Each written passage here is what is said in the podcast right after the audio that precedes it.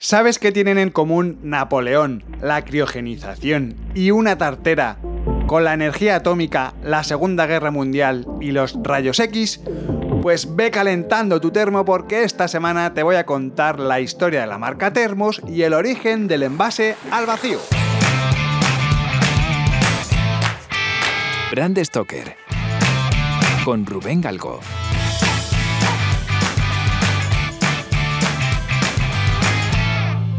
Cuando te conté la historia de la marca Calvo y el origen de las conservas, no sé si recuerdas que te cité a un cocinero de Napoleón como inventor del método de preservación hermética de los alimentos.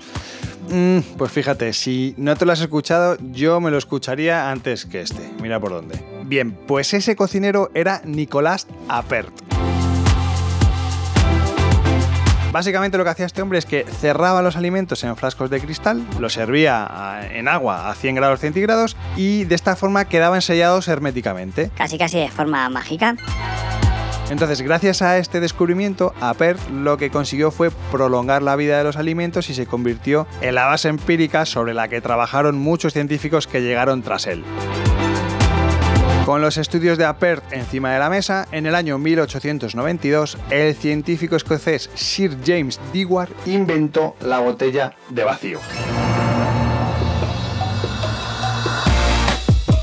Dewar era un químico y físico escocés que fue profesor en la Universidad de Cambridge y uno de los pioneros en experimentar con la criogenización. Ojo con el palabra. Ya sabes qué es esto de, de, congelar, descongelar elementos, objetos, alimentos también. Bueno, dentro de sus estudios en este campo identificó la necesidad de mantener un químico colocado en un matraz.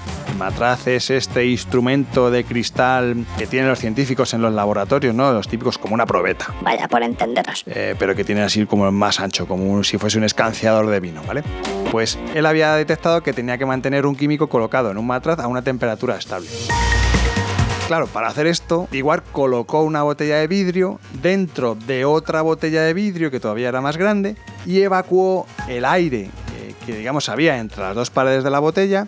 Entonces, al, hacerlo, resultó que había creado un vacío, un vacío parcial, pero era, bueno, justo para mantener estable la temperatura del contenido.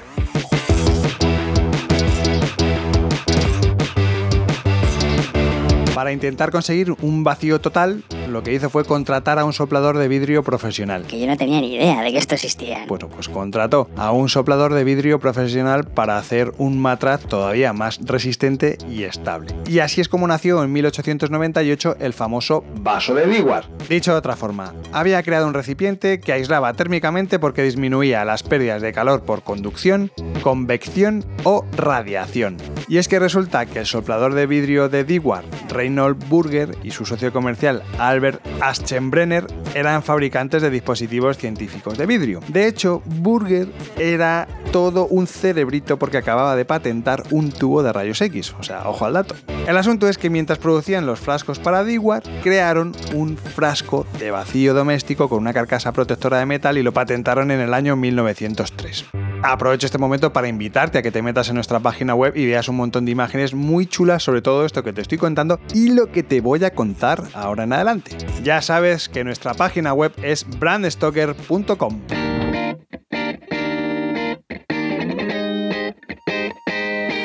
Este podcast es una iniciativa de Brand Stoker, el estudio especializado en creación y gestión de marcas de Rubén Galgo. Si lideras una empresa o eres la persona responsable de crear o rediseñar la marca de tu compañía, no dudes en ponerte en contacto con nosotros. Búscanos en nuestra web, brandstoker.com. Para 1904, Burger y Aschenbrenner ya sabían que tenían un producto muy potente entre las manos y por supuesto querían comercializarlo. Así que organizaron un concurso público para nombrar a su botella de vacío.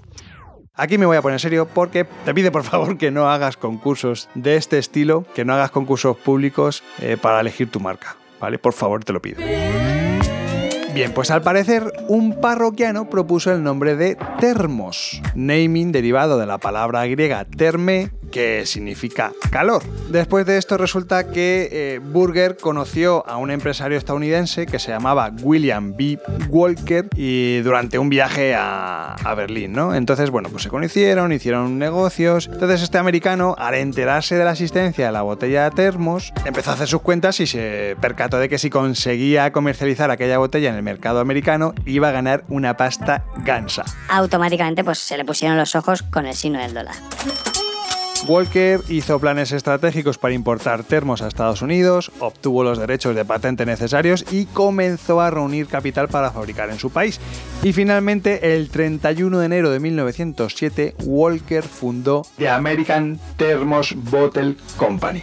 Lo hizo en Portland y, bueno, al mismo tiempo, además, alquiló una fábrica en Brooklyn, en Nueva York, y alcanzó un acuerdo con Burger para que supervisara de alguna forma toda la fabricación, llevara maquinaria y sopladores de vidrio alemanes y formase a sus empleados en las técnicas de fabricación adecuadas. Una vez iniciada la fabricación había que dar a conocer la marca. Y como hemos visto tantas y tantas veces, pues las ferias mundiales eran el lugar idóneo para tal fin. Así que Termos se presentó en sociedad en la exposición Alaska Yukon Pacífico en el año 1907 y ganó el gran premio. De alguna forma, el mundo se acababa de rendir ante el termo.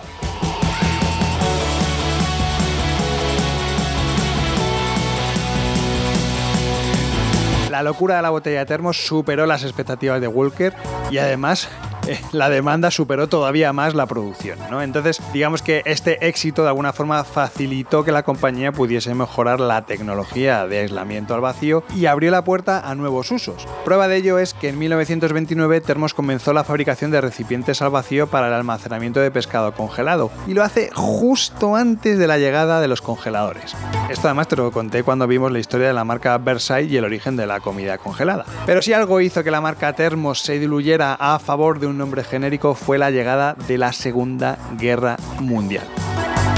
Con la contienda se dispararon todavía más las ventas porque Termos empezó a vender botellas especializadas para militares y para los laboratorios de energía atómica. Aguanta la pedra. Y entonces pasó algo muy curioso porque los envases, tarteras y botellas que Termos había diseñado para el ámbito militar se pusieron de moda entre la población civil a ambos lados del Atlántico. Como eran los únicos que fabricaban envases al vacío y no tenían competencia, la gente empezó a asociar la marca con un nombre genérico de producto, el termo.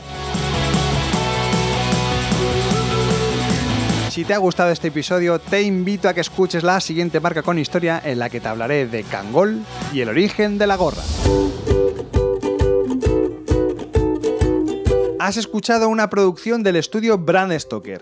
Dirección, guion y locución, Rubén Galgo. Diseño sonoro, Miguel Galguera. Síguenos en redes sociales a través del usuario Brandstoker o Crenecito, si me quieres seguir a mí.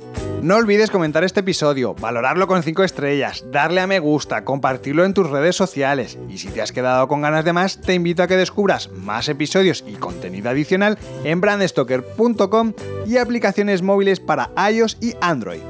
Y recuerda, como dijo Paul Rand, el diseño es simple, por eso es tan complicado. Hasta el próximo programa. ¡Chao! Brand Stoker con Rubén Galgo.